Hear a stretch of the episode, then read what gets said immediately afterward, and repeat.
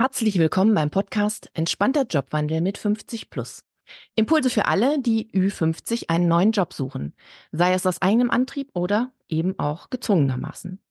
In jeder Folge gebe ich Ihnen Strategien, Tipps und führe Gespräche mit interessanten Menschen, damit Sie das umsetzen, was wirklich funktioniert.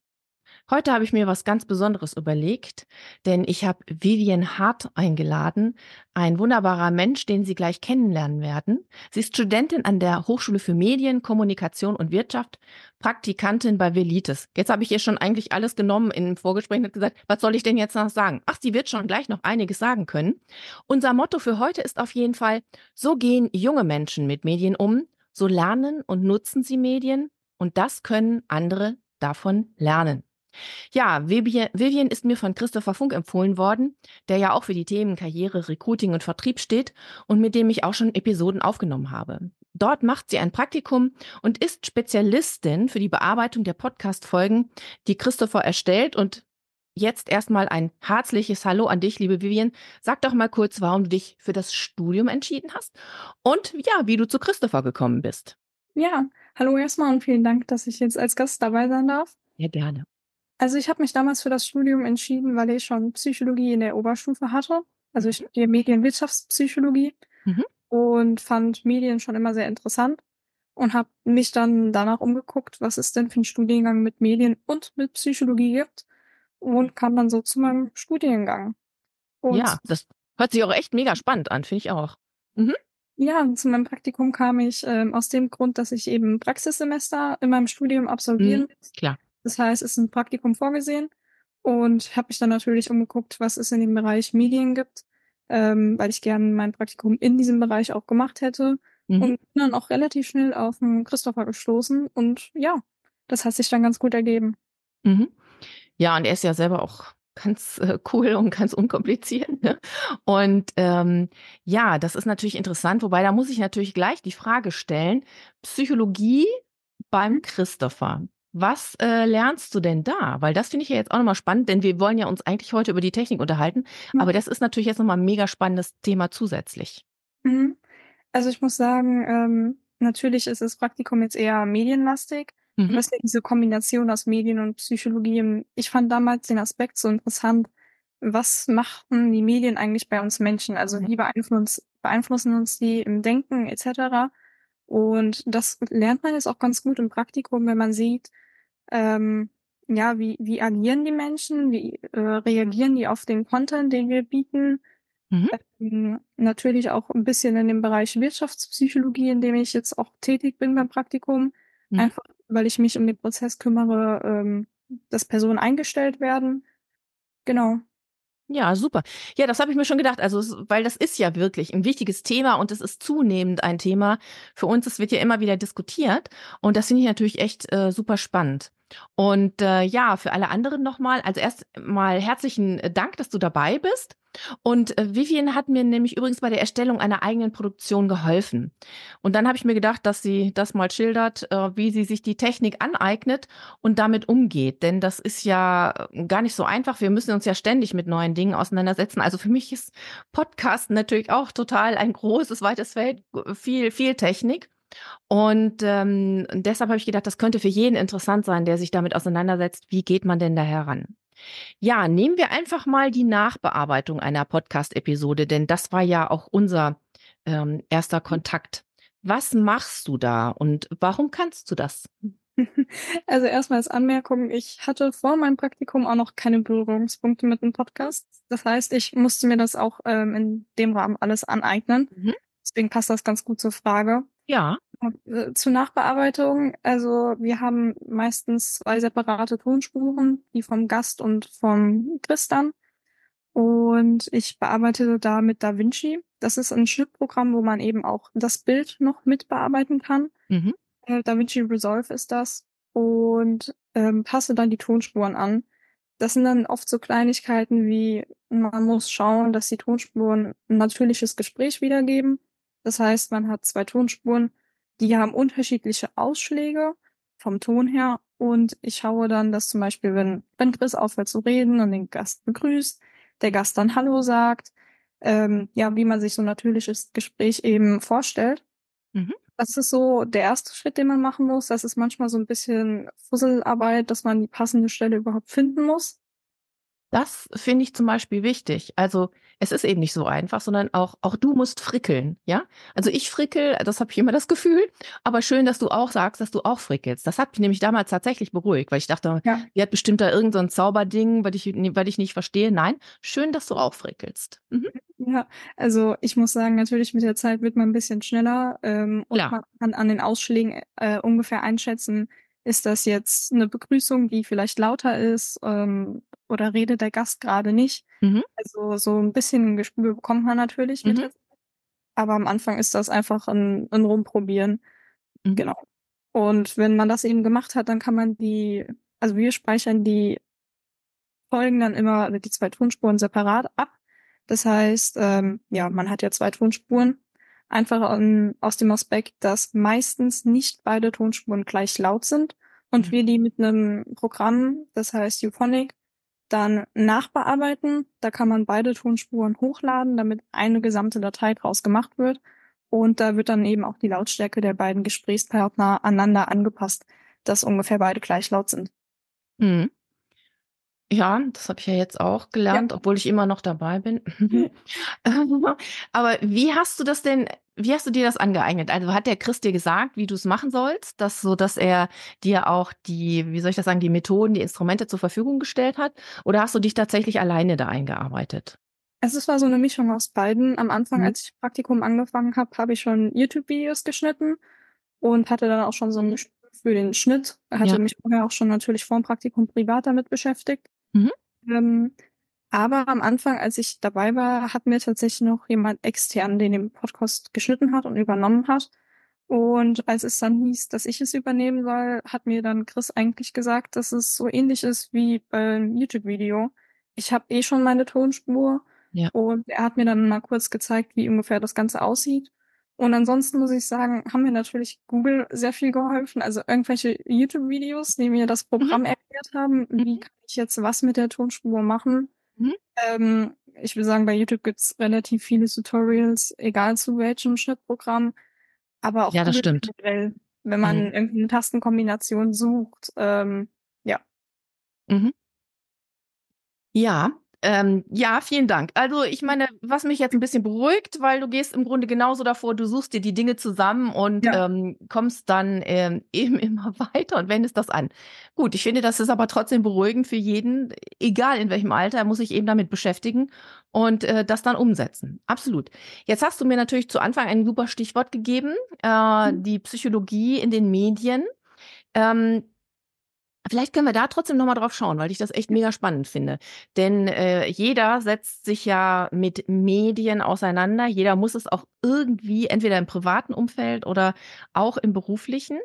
Ähm, was sind denn da schon, also wenn du das sagen kannst, mhm. wichtige Erkenntnisse, die du hast, äh, wo du sagst, da, da ist es wichtig, drauf zu schauen?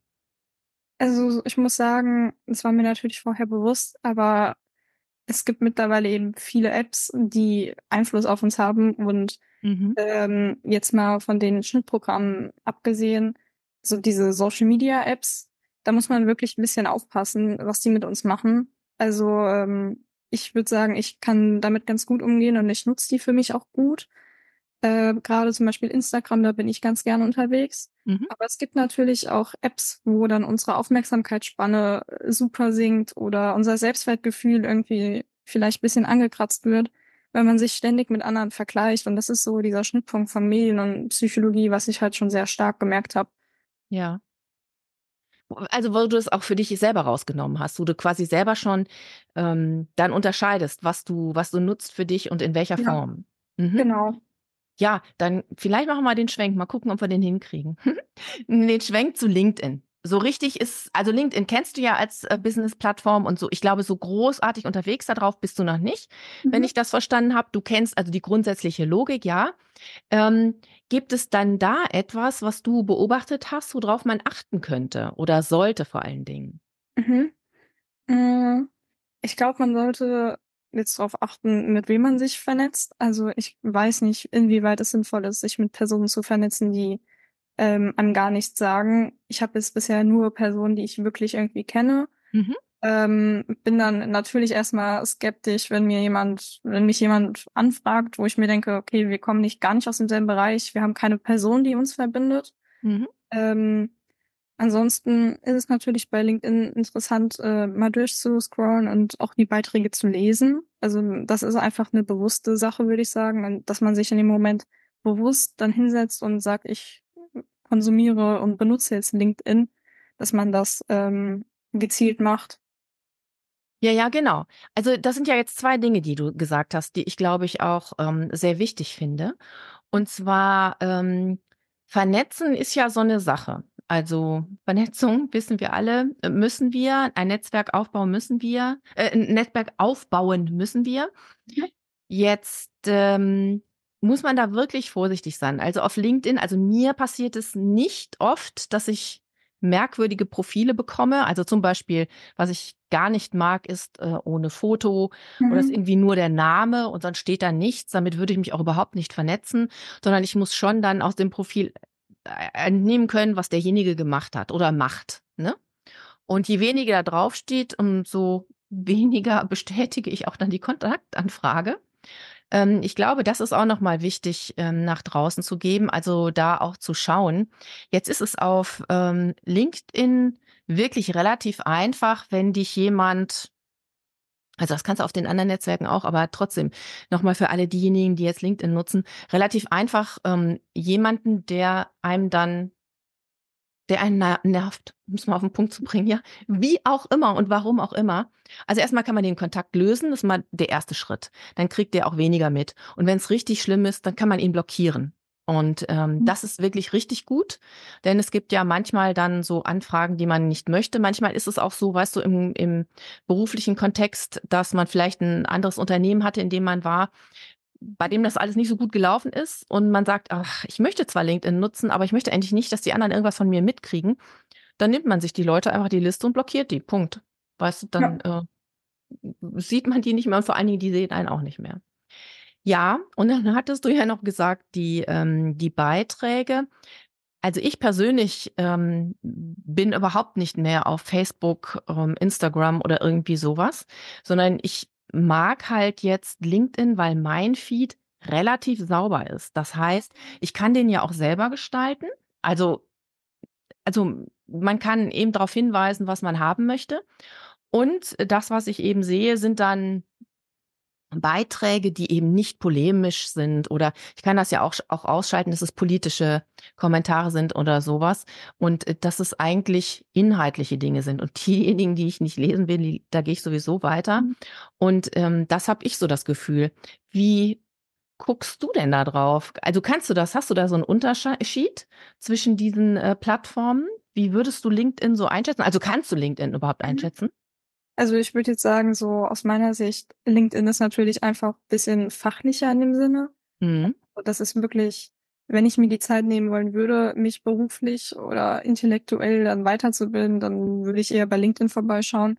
Gerade Instagram ist jetzt eher so diese kreative Schiene für mich. Mhm. Mhm. Also natürlich nutzen das einige als Bespaßung und dem stimme ich auch zu, aber es ist für mich dann eher so, ich leg mich dann hin und scroll mal durch Instagram und das gibt mir dann eher so eine entspanntere Stimmung. Mhm. Das mit LinkedIn jetzt nicht so.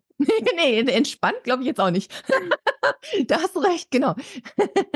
Äh, aber man kann halt eben ein paar Impulse bekommen. Das, ja, genau. Äh, genau. Mhm, ja. Okay. Ähm, gibt es dann sonst noch etwas vielleicht aus deiner, jetzt aus deiner Sicht heraus, aus das, was du jetzt schon durchs Studium mitbekommen hast und ein bisschen in der, in der Praxis, was du da mitgeben kannst, was man bei Medien beachtet? Oder ist jetzt die Frage zu, zu weitgehend? Nee, also ähm, eine Sache, die ich glaube jedem eigentlich bewusst ist, aber die ich jetzt nur empfehlen kann, ist zum Beispiel seine Bildschirmzeit im Handy ähm, zumindest hm. zu kontrollieren. Ähm, ich habe bei Instagram mir zum Beispiel einen Timer gesetzt, dass ich, wenn ich eine Stunde erreicht habe am Tag, äh, eine Meldung bekomme. Das ist einfach nur fürs Gefühl, dass ich dann wirklich bewusst wahrnehmen kann, wie lange ich schon auf dieser App war, weil man vergisst das oft bei so Plattformen. Ja. Und ähm, das ist dann gar nicht mal mal die Erinnerung, okay, du musst jetzt runter, du darfst nicht mehr ans Handy, sondern einfach diese bewusste Wahrnehmung. Und gerade aus was wie Bildschirmzeit, ich bin immer ein bisschen skeptisch, weil ich mir die Bildschirmzeit angucke und mir denke, so lange war ich gar nicht am Handy. genau, das persönliche Empfinden, ne? Man kann gar nicht nachvollziehen, wie teilweise die Bildschirmzeit gemessen wird, wie viel mhm. da im Hintergrund auch läuft. Aber trotzdem ist es hilfreich, weil es abschreckend wirkt. Also mhm. das ist eine Sache, die ich jetzt weitergeben kann, mhm. die äh, ich persönlich kenne. Ich glaube, so uns auf die Schnelle würde mir nichts unbedingt einfallen, außer das, was wir schon hatten mit den Kontakten. Also, dass man da ein bisschen vorsichtig sein muss, weil man heutzutage so leicht, egal auf welcher Plattform, irgendwelche komischen Nachrichten bekommt. Und auch wenn das Angebot irgendwie super klingt oder die Nachricht, wenn man die Person nicht kennt, dann ist es meistens irgendwie doch nicht richtig. Mhm. Ich glaube auch, man hat, glaube ich, ein gutes Bauch Bauchgefühl dafür, ob da Ja. irgendwie das übereinstimmt oder nicht und dann lieber sein lassen. Da da Ja, gebe ich dir recht. Mhm. Aber das mit dem Timer finde ich auch noch mal gut. Mhm. Ähm, das habe ich auch noch nicht gemacht. Also, ich überprüfe das zwar immer, man kriegt ja so einen Wochenbericht und sowas, aber das ist ja dann schon sehr, äh, weit entfernt, ne? Das ist ja nicht und das denke ich, das ist auch eine gute Sache und das machen, glaube ich, viele nicht, egal welchen Alters. Ähm, äh, sie lassen sich davon dann doch eher, hm, überrumpeln und, äh, Ja. reinziehen in das Geschehen, ne? Das Ne, ist das war jetzt Entschuldigung. Mhm. das ist natürlich immer ein bisschen erschreckend, wenn man sich so 'n Timer setzt und das dann halt wahrnimmt und sich denkt: „Oh Gott, bin ich jetzt 'n schlechter Mensch, weil ich habe so lange da drauf verbracht.“ Aber das führt einem das dann wenigstens 'n bisschen vor Augen und es geht ja in dem Moment gar nicht darum, dass man sich dann unbedingt schlecht fühlt, sondern dass man dann einfach 'n Denkanstoß bekommt und das 'n bisschen kontrollierter alles vielleicht genießen kann oder nutzen kann. Ja, genau. Und das äh, im Grunde gibt's ja andere Bereiche im Leben genauso. Also wie Ja. lange mache ich Sport? Äh, wie lange schaue ich fern? Äh, wie lange lese ich? Wie lange mache ich jetzt meine Aufgaben, die ich erledigen muss? Es geht ja auch ähm, ein bisschen um Selbstkontrolle und da muss man nicht zwangsläufig ein schlechtes Gewissen haben. Manchmal hilft das schlechte Gewissen, ja, um dann wirklich eine Veränderung herbeizuführen. Aber es ist gut, sich besser auch zu organisieren. Absolut. Ja, ähm, was hältst du davon, wenn wir dann jetzt schon am Ende sind? Oder hast du noch etwas zu ergänzen? Sehr gerne. Ne, bisher tatsächlich erstmal nicht. Ja, dann sage ich einfach herzlichen Dank an dich, dass du dir die Zeit genommen hast und wir da auch mal den Blick aus deiner Sicht be ähm, bekommen haben. Und ich sage auch herzlichen Dank äh, in die Runde für alle, die uns zuhören. Also vielen Dank nochmal an dich, liebe Vivian. Es war ja etwas Neues für dich, wie ich glaube ich mitbekommen habe. Schön, dass du dich darauf eingelassen hast und ähm, ja, dass du selber ähm, von deiner Erfahrung uns auch etwas mitgeteilt hast. Ich hoffe, es hat dir auch Spaß gemacht. Ja. Ja, also nochmal herzlichen Dank auch an unsere Zuhörerinnen. Wir hoffen, Sie haben etwas für sich mitnehmen können. Wenn Ihnen die Episode gefallen hat, dann verbinden Sie sich doch mit uns auf LinkedIn. In den Show Notes verlinke ich zum Profil von Vivian Hart. Ist das in Ordnung für dich, Vivian? Das ist in Ordnung. Super. Mein Name ist Martina Frahn und ich unterstütze Menschen von Herzen bei ihrem individuellen New Placement, sei es innerhalb des jetzigen Unternehmens oder außerhalb. Lassen Sie uns darüber sprechen, wie Ihnen das am besten gelingt. Dazu schreiben Sie mich entweder direkt auf LinkedIn an oder vereinbaren einen Termin mit mir. Beide Möglichkeiten verlinke ich in den Show Notes. Also, bis bald, wenn es wieder heißt, entspannter Jobwandel mit 50 plus.